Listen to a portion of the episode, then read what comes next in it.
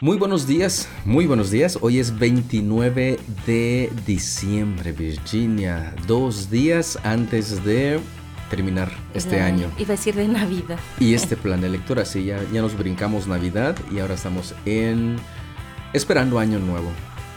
Fin de año y año nuevo, las dos cosas. Sí. Este, ¿cómo estás? Bien, estoy pensando, dije, chin, ya se acabó. Ya se acabó, exactamente. Dos días y, y este asunto se ha acabado. Pero aún nos restan dos días de lectura bíblica. Tres con el de hoy. Bueno, sí. Sí, tres días. Hoy, pasado, mañana y pasado Mañana mañana. y pasado. Y entonces, ta, ta, ta, ta, haremos concluido la super lectura. Este, pues ya hemos regresado. Nos fuimos un par de días. Ah, un día. Un día, pero se Yo sigo fueron, sintiendo. Es que fueron dos, pero solo fue una noche fuera. Por eso. Ah, sí, dos días y una noche en playita. Y nos fuimos de bicicleteros, así como mochileros y bicicleteros, literalmente. sí. Una experiencia muy interesante, muy agradable, muy... Ni siquiera cansada, era tanta la emoción de venir los cuatro en bicicleta. Y los chaparritos en su famoso pati- este, patinaje en hielo. Aunque 10 minutos, pero, También ah, ah, pero lo fue disfrutaron. nuevo para ellos. Bueno, para Fer. Exacto. Para Tami Fer, Tami no había eh, eh, Tami ya había eh, Ya. patinado. Y el Fercho ya se cree porque ya patino en hielo, papá. Cómprame mis patines de hielo, dice. Aquí, aquí donde no hay nada de, No, eh, sus patines en línea, dice. de línea. Ya ves sí, que tiene de cuatro, de dos y dos. Ahora les quiere de línea. Pero bueno, ya, ya veremos cuando se, se nos hacen a los chaparritos y a mí eso. Bueno, más a ellos, porque yo tuve y me los robaron. Ay, señores, que mochilitas se llevaron y un montón de cosas, mamá. Mis zapatos nuevos. Pero bueno, ojalá y les... Bueno, no lo hayan disfrutado, no creo, era para drogas y cosas. Yo creo que las vendieron. Sí, sí, sí, es seguro. Pero ya estamos aquí, ya estamos de regreso. Este, en casita, gracias a Dios, este, ya más relajados. Ni tanto, porque ya No, viene la, el ahora a lavar de- ropa, a lavar sábanas. y prepararnos para recibir a la familia Ponce Arce. Así Dos es. días, dos días, Virginia. ¿No estás emocionada? Eh, No, dicen sí, no, no. Obvio, siempre es, es este, ¿cómo se dice? Grato. Grato ver a la familia y más cuando pues, obviamente no ves a nadie. Entonces sí. Pero no es así como qué emoción porque vinieron en abril y cumplieron su promesa. Eh, sí son familia de palabra. Ellos sí, sí, sí, sí. Un saludote, Gabriela. Un saludote y a todos los que Ellos de hecho escuchan. ahorita están de regreso, de regreso para empacar. Ellos Y- sí anduvieron de y salir viajeros. otra vez. Exactamente. Está bien, qué bueno. Gracias a Dios que se puede hacer ese tipo de asuntos. Si escucha algo de ruido es porque están trabajando justo, creo que justamente arriba de, nosotros. de nosotros Sí. y se escucha más este, cerca los martillazos, golpes. No tan fuerte, pero sí este, se escucha ruido. Virginia, antes que nos caiga año nuevo, dinos, ¿qué vamos a leer hoy? Segunda de Crónicas 34, Apocalipsis 20, Malaquías 2 y Juan 19. Perfecto, muchas gracias. Gracias. Esa es la lectura que nos corresponde. Las recomendaciones usted ya las tiene este, presentes. ¿Verdad? ¿Verdad?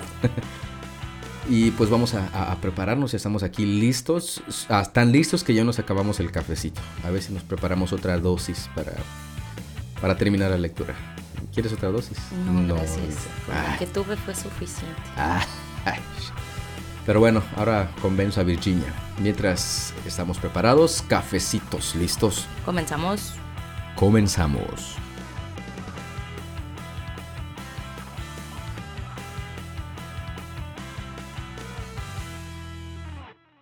Segunda de Crónicas 34. Josías tenía ocho años cuando subió al trono y reinó en Jerusalén 31 años. Hizo lo que era agradable a los ojos del Señor y siguió el ejemplo de su antepasado David. No se apartó de lo que era correcto. Durante el octavo año de su reinado, siendo aún joven, Josías comenzó a buscar al Dios de su antepasado David. Luego, en el año 12, empezó a purificar a Judá y a Jerusalén, destruyendo todos los santuarios paganos, los postes dedicados a la diosa Acera, los ídolos tallados y las imágenes fundidas. Ordenó que demolieran los altares de Baal y que derribaran los altares del incienso que había encima. También se aseguró de que se despedazaran los postes dedicados a la diosa Acera, los ídolos tallados y las imágenes fundidas, y que los pedazos fueran esparcidos sobre las tumbas de aquellos que les habían ofrecido sacrificios. Quemó los huesos de los sacerdotes paganos sobre sus propios altares, y de esta manera purificó a Judá y a Jerusalén. Hizo lo mismo en las ciudades de Manasés, Efraín, Simeón e incluso hasta tan lejos como Neftalí, y en las regiones que las rodean. Destruyó los altares paganos y los postes dedicados a la diosa Cera, y redujo los ídolos a polvo. Derribó todos los altares de incienso en toda la tierra de Israel, y finalmente volvió a Jerusalén. En ese año, 18 de su reinado, después de haber purificado el país y el templo, Josías encargó a Safán, hijo de Azalía, a Meseías, el gobernador de Jerusalén, y a Joa, hijo de Joacás, el historiador real, para que repararan el templo del Señor su Dios.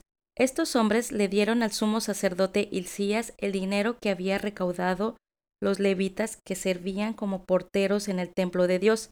Las ofrendas las traían la gente de Manasés, de Efraín y los que quedaban de Israel, al igual que la gente de todo Judá, de Benjamín y de Jerusalén. El sumo sacerdote les confió el dinero a los hombres designados para supervisar la restauración del templo del Señor. A su vez, ellos pagaban a los trabajadores que hacían las reparaciones y la renovación del templo. Contrataron carpinteros y constructores, los cuales compraban piedras labradas para las paredes y madera para las vigas y los soportes. Restauraron lo que los reyes anteriores de Judá habían permitido que cayera en ruinas. Los obreros servían fielmente bajo el liderazgo de Had y de Abdías, levitas del clan de Merari, y de Zacarías y Mesulam, levitas del clan de Coat. Otros levitas, todos músicos hábiles, quedaron encargados de los trabajadores de los diversos oficios, incluso otros ayudaban como secretarios, oficiales y porteros.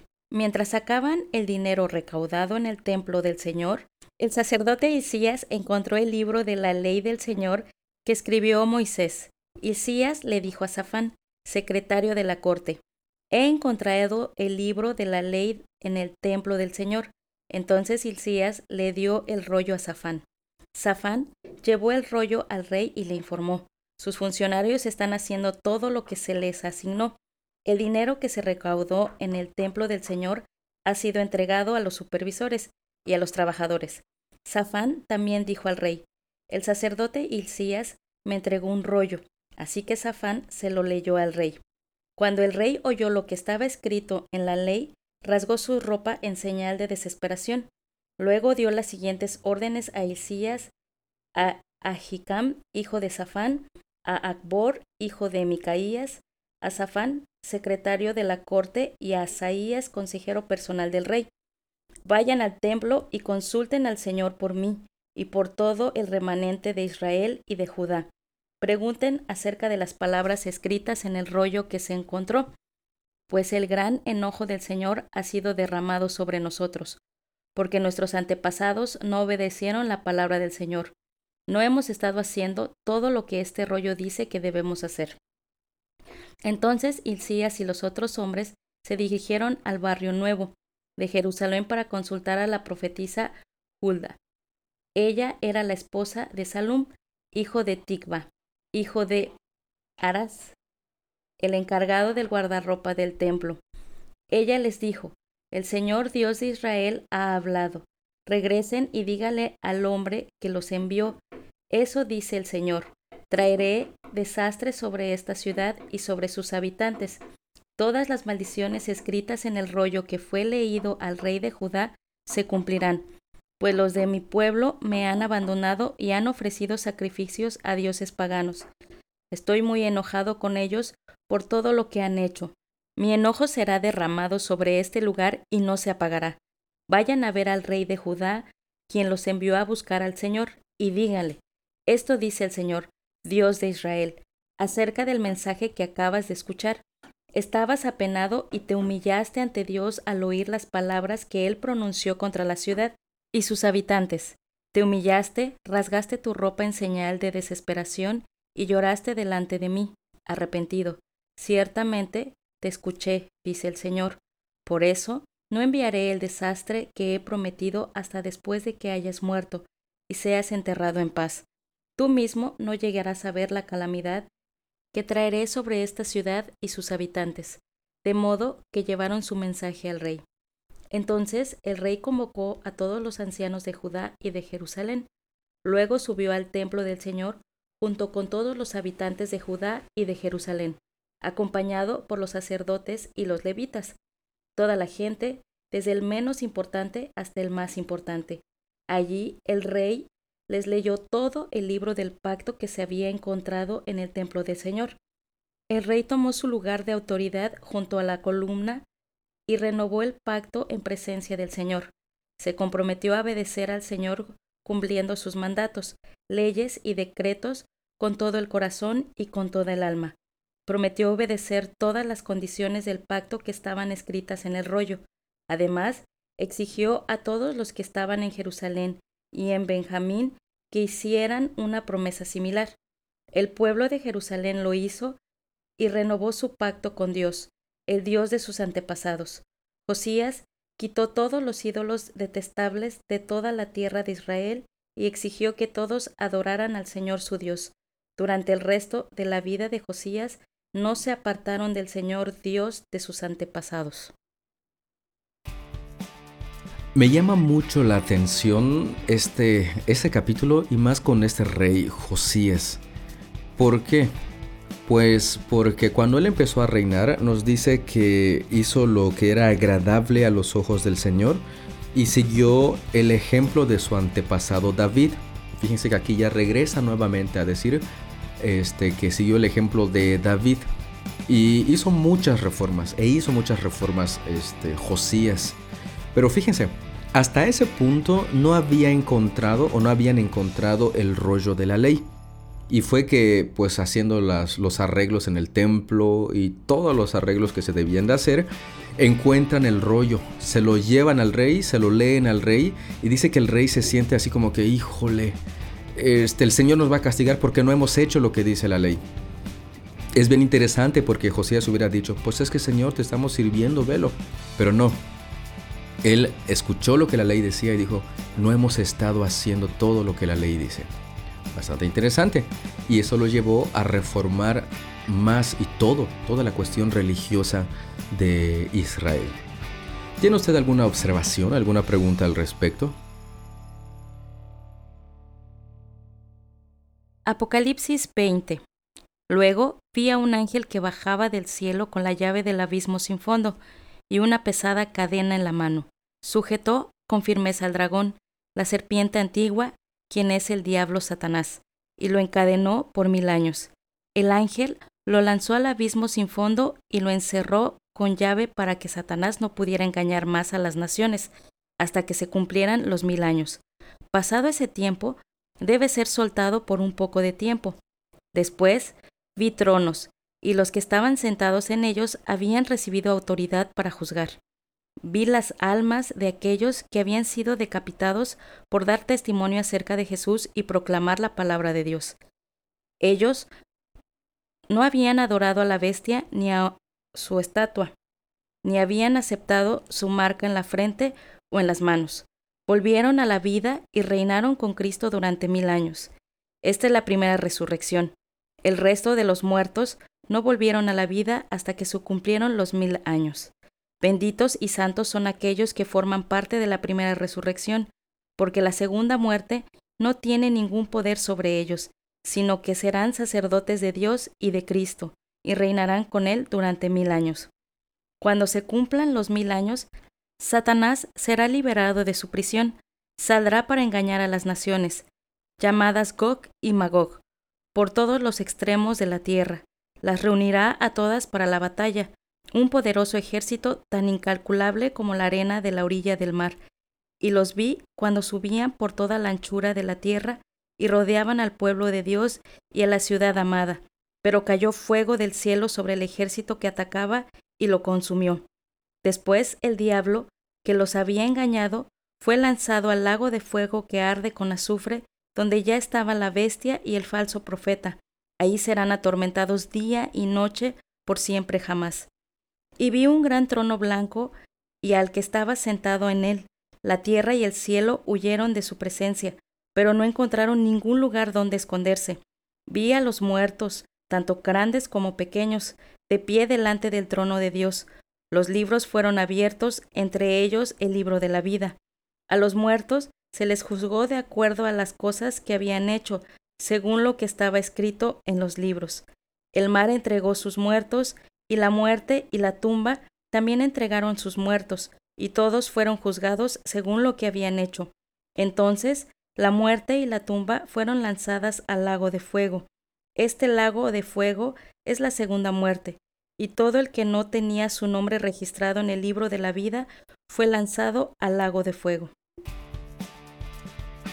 Nuevamente estamos ante este controversial capítulo. Controversial pues porque se han dado varias interpretaciones respecto al famoso milenio, los mil años. Hay quienes afirman que ya estamos eh, viviendo en el milenio. Hay, quienes afirman que todavía no.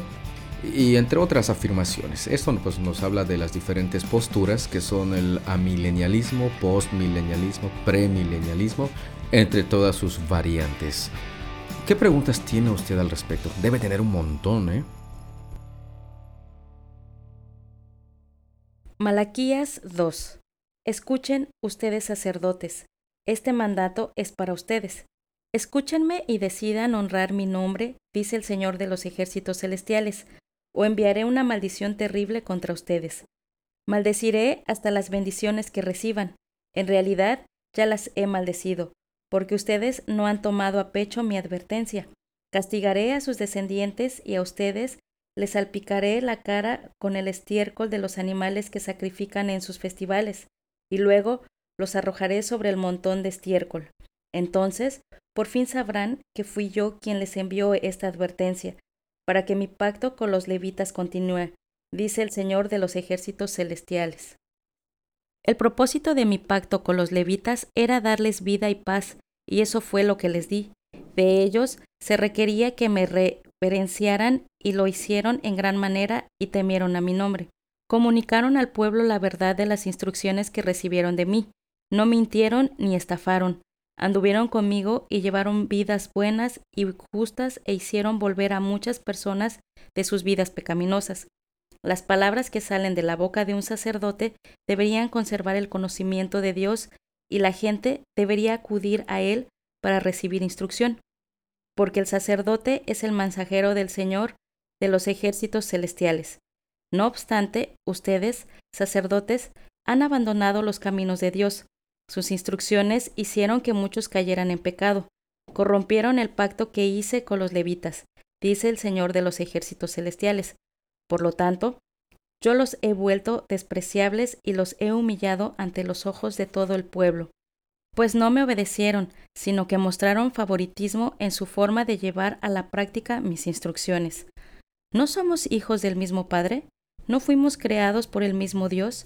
Entonces, ¿Por qué nos traicionamos unos a otros, violando el pacto de nuestros antepasados? Judá ha sido infiel y se ha hecho una cosa detestable en Israel y en Jerusalén. Los hombres de Judá han contaminado el amado santuario del Señor, al casarse con mujeres que rinden culto a ídolos. Que el Señor arranque de la nación de Israel hasta el último de los hombres que haya hecho esto, y que aún así lleva una ofrenda al Señor de los ejércitos celestiales. Esta es otra cosa que hacen. Cubren el altar del Señor con lágrimas. Lloran y gimen porque Él no presta atención a sus ofrendas ni las acepta con agrado. Claman, ¿por qué el Señor no acepta mi adoración? Les diré por qué. Porque el Señor fue testigo de los votos que tú y tu esposa hicieron cuando eran jóvenes, pero tú le has sido infiel. Aunque ella siguió siendo tu compañera fiel, la esposa con la que hiciste tus votos matrimoniales. ¿No te hizo uno el Señor con tu esposa? En cuerpo y espíritu ustedes son de Él. ¿Y qué es lo que Él quiere? De esa unión quiere hijos que vivan para Dios. Por eso, guarda tu corazón y permanece fiel a la esposa de tu juventud. Pues yo odio el divorcio, dice el Señor, Dios de Israel. Divorciarte de tu esposa es abrumarla de crueldad, dice el Señor de los ejércitos celestiales. Por eso guarda tu corazón y no le seas infiel a tu esposa. Ustedes han cansado al Señor con sus palabras. ¿Cómo lo hemos cansado? preguntan. Lo cansaron diciendo que todos los que hacen el mal son buenos a los ojos del Señor y que Él se agrada de ellos. Lo han fatigado al preguntar, ¿dónde está el Dios de justicia? En este capítulo encontramos la advertencia hacia los levitas, personas que debían haber guiado al pueblo hacia el Señor, pero vemos que aquí la acusación hacia ellos en el verso 8 es que ellos habían abandonado los caminos de Dios. Y si ellos habían hecho eso, ¿cómo pretenden o cómo se suponía que debían que, que iban a guiar al pueblo hacia Dios mismo? Posteriormente hace un llamado a la fidelidad. En este caso, este, sobre la fidelidad matrimonial. Y posteriormente continúa con la misma fórmula que habíamos visto anteriormente. Cuando este, el Señor les, les acusa de algo y ellos como que preguntan quizá para argumentar ignorancia. Y es, por ejemplo en el verso 17 dice, ustedes han cansado al Señor con sus palabras. Esa es la acusación. Y ellos como que preguntan, ¿cómo lo hemos cansado? y el Señor les responde. Y eso es interesante porque les responde y les muestra precisamente cómo han hecho esto. Diciendo, dice, que todos los que hacen el mal son buenos a los ojos del Señor y que Él se agrada de ellos. Esto se me hace como el equivalente a decirle a todos, a todos, es que Dios te ama. Pero ¿será que Dios ama a aquellos que hacen el mal? ¿No será lo mismo que nos está mencionando aquí? ¿Tiene usted algunas preguntas, dudas, comentarios, observaciones? Juan 19. Entonces Pilato mandó azotar a Jesús con un látigo que tenían puntas de plomo. Los soldados armaron una corona de espinas y se la pusieron en la cabeza y lo vistieron con un manto púrpura. ¡Viva el rey de los judíos! se burlaban de él mientras lo abofeteaban. Pilato volvió a salir y le dijo al pueblo, Ahora lo voy a traer pero que quede bien claro que yo no lo encuentro culpable de nada.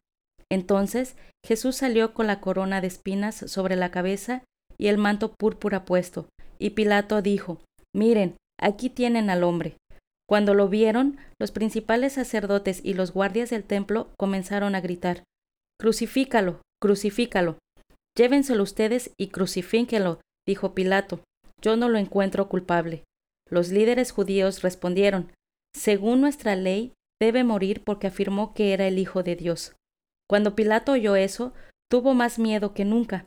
Llevó a Jesús de nuevo a la residencia oficial y le preguntó, ¿De dónde eres? Pero Jesús no le dio ninguna respuesta. ¿Por qué no me hablas? preguntó Pilato. ¿No te das cuenta de que tengo poder para ponerte en libertad o para crucificarte? Entonces Jesús le dijo, No tendrías ningún poder sobre mí si no te lo hubieran dado desde lo alto. Así que, el que me entregó en tus manos es el que tiene el mayor pecado. Entonces, Pilato trató de poner en libertad a Jesús, pero los líderes judíos gritaron, Si pones en libertad a ese hombre, no eres amigo del César. Todo el que se proclama a sí mismo rey está en rebeldía contra el César. Cuando dijeron eso, Pilato llevó de nuevo a Jesús ante el pueblo. Entonces Pilato se sentó en el tribunal, en la plataforma llamada el empedrado, en hebreo Gabata. Ya era el día de preparación para la Pascua, cerca del mediodía, y Pilato dijo al pueblo, Miren, aquí tienen a su rey, llévatelo, llévatelo, gritaban, crucifícalo. ¿Cómo dicen? ¿Que yo crucifique a su rey? preguntó Pilato. No tenemos otro rey más que el César, le contestaron a gritos los principales sacerdotes. Entonces Pilato les entregó a Jesús para que lo crucificaran. Así que se llevaron a Jesús. Él, cargado su propia cruz, fue al sitio llamado lugar de la calavera, en hebreo Gólgota. Ahí lo clavaron en la cruz. También crucificaron a otros dos con él, uno a cada lado, y a Jesús en medio. Y Pilato colocó un letrero sobre la cruz que decía, Jesús de Nazaret, el rey de los judíos. El lugar donde crucificaron a Jesús estaba cerca de la ciudad, y el letrero estaba escrito en hebreo, en latín y en griego, para que muchos pudieran leerlo. Entonces los principales sacerdotes se opusieron y le dijeron a Pilato, Cambia la inscripción, el rey de los judíos, por una que diga, Él dijo, yo soy el rey de los judíos. No, respondió Pilato, lo que he escrito, escrito está, y así quedará. Una vez que los soldados terminaron de crucificarlo, tomaron la ropa de Jesús y la dividieron en cuatro partes, una para cada uno de ellos. También tomaron la túnica, la cual no tenía costura y había sido tejida de arriba abajo en una sola pieza. Así que dijeron, en lugar de rasgarla, tiremos los dados, para ver quién se la queda. Con eso se cumplió las escrituras que dice, se repartieron mi vestimenta entre ellos y tiraron los dados por mi ropa. Así que eso fue lo que hicieron. Estaba de pie junto a la cruz la madre de Jesús, la hermana de su madre, María la esposa de Cleofas y María Magdalena. Cuando Jesús vio a su madre al lado del discípulo que él amaba, le dijo, Apreciada mujer, ahí tienes a tu hijo. Y al discípulo le dijo, Ahí tienes a tu madre. Y a partir de entonces ese discípulo la llevó a vivir a su casa. Jesús sabía que su misión ya había terminado, y para cumplir las escrituras dijo, Tengo sed. Había ahí una vasija de vino agrio, así que mojaron una esponja en el vino, la pusieron en una rama de hisopo y la acercaron a los labios de Jesús. Después de probar el vino, Jesús dijo, Todo está cumplido. Entonces inclinó la cabeza y entregó su espíritu. Era el día de preparación y los líderes judíos no querían que los cuerpos permanecieran ahí colgados el día siguiente, que era el día de descanso, y uno muy especial porque era la semana de la Pascua. Entonces le pidieron a Pilato que mandara a quebrarles las piernas a los crucificados para apresurarles la muerte, así podrían bajar los cuerpos. Entonces los soldados fueron y les quebraron las piernas a los dos hombres crucificados con Jesús, cuando llegaron a Jesús, vieron que ya estaba muerto, así que no le quebraron las piernas. Sin embargo, uno de los soldados le atravesó el costado con una lanza y de inmediato salió sangre y agua. La información anterior proviene de un testigo ocular que presenta un relato fiel. Él dice la verdad para que ustedes también continúen creyendo. Esas cosas sucedieron para que se cumplieran las escrituras que dicen ni uno de sus huesos será quebrado, y mirarán al que atravesaron. Más tarde, José de Arimetea, quien había sido un discípulo secreto de Jesús, por temor a los líderes judíos, pidió permiso a Pilato para bajar el cuerpo de Jesús. Cuando Pilato concedió el permiso, José fue a buscar el cuerpo y se lo llevó. Lo acompañó Nicodemo, el hombre que había ido a ver a Jesús de noche. Llevó consigo unos treinta y tres kilos de ungüento perfumado, una mezcla de mirra y aloe. De acuerdo con la costumbre de los entierros judíos, envolvieron el cuerpo de Jesús untado con las especias en largos lienzos de lino. El lugar de la crucifixión estaba cerca de un huerto donde había una tumba nueva que nunca se había usado. Y, como era el día de la preparación de la Pascua judía y la tumba estaba cerca, pusieron a Jesús ahí. Solamente quiero comentar lo que menciona en el versículo 7 cuando dice, los líderes judíos respondieron, según nuestra ley debe morir porque afirmó que era el Hijo de Dios. Si nosotros hacemos memoria, cuando Juan el Bautista estaba bautizando y Jesús se acercó, esto está en los versículos 18 al 32, si no me equivoco, en el capítulo 1, este Juan el Bautista señalando a Jesús, dijo, he aquí el Cordero de Dios que quita el pecado del mundo. Y ahí este Juan afirmaba que Jesús era el Cristo y también le daba precisamente este título, el título del Hijo de Dios. Entonces no solamente Jesús afirmaba que era Hijo de Dios, sino que había más quienes daban testimonio de que Él era el Hijo de Dios, es el Hijo de Dios. Juan el Bautista, las Escrituras, Moisés, etcétera, etcétera. Entonces, estos líderes religiosos que debían de conocer la palabra de Dios bien, pues sencillamente estaban diciendo una verdad, pero estaban crucificando al Hijo de Dios. Imagínese el día del juicio, qué excusa iban a dar. Tenían a las escrituras, tenían el testimonio de Juan, el mismo testimonio de Jesús, etcétera, etcétera. Pues Virginia, el antepenúltimo día de lectura ha concluido el día de hoy. De lectura de este plan. No es que ya vamos a dejar de leer la Biblia. Se siente como triste. Tú, los violines ya los empecé a escuchar. Tú, tú, tú, Oiga, los violines. Pues este, ya hemos concluido. Algo que nos quieras platicar, comentar respecto a la lectura, Virginia. Fíjate que estaba en la parte que estaba leyendo de Juan, se me hace bastante, bastante así como que, híjole, no inventes, donde dice, este, ay, no recuerdo, ya, ya guardé la Biblia, pero no recuerdo la parte antes de donde dice, tengo sed, dice, y dijo para que se cumpliese lo que estaba escrito, tengo sed. O sea, en todo momento fue obediente hasta el último momento. No hubo ningún momento en el que desobedeciera a Dios, ¿no? Entonces me hace muy interesante que aún esas pequeñas cositas obedeció, porque como decía, bueno, ya estoy este, crucificado, pues ya no, hasta aquí quedó. Pero cumplió todo lo que en las escrituras se, se había escrito paso por paso hasta el final. Y creo que no sé si decir más que para que se para que él obedeciera en todo, porque el de plano iba el estar ahí era obedecer. El que Juan nos diga que así, así se cumplieron las escrituras es más un testimonio para nosotros y para los que estaban en ese entonces, principalmente, bueno, inicialmente para ellos y ahora para nosotros, de que Jesús es el Hijo de Dios porque todas las profecías se estaban cumpliendo en él, en lo que hacía y en lo que decía. Así que es más un testimonio de quién era él, de quién es él. Y pues justamente estaba dejando sin argumentos y sin este sí sin, sin argumentos a precisamente aquellos que lo crucificaron y que injustamente y a base de mentiras lo llevaron ante, ante Pilato para ser crucificado. prácticamente este, pues como mencioné en el comentario, se quedaron prácticamente sin excusas, imagínate. Este, en el día del juicio, oye, este, Señor Dios, es que yo no sabía que él era el Hijo de Dios. ¿Cómo no? Juan el Bautista, cosas, ¿no?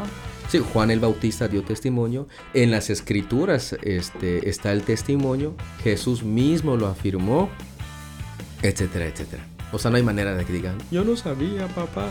Para nada. Y no me digas papá, te voy a decir. qué mal. Algo más, Virginia.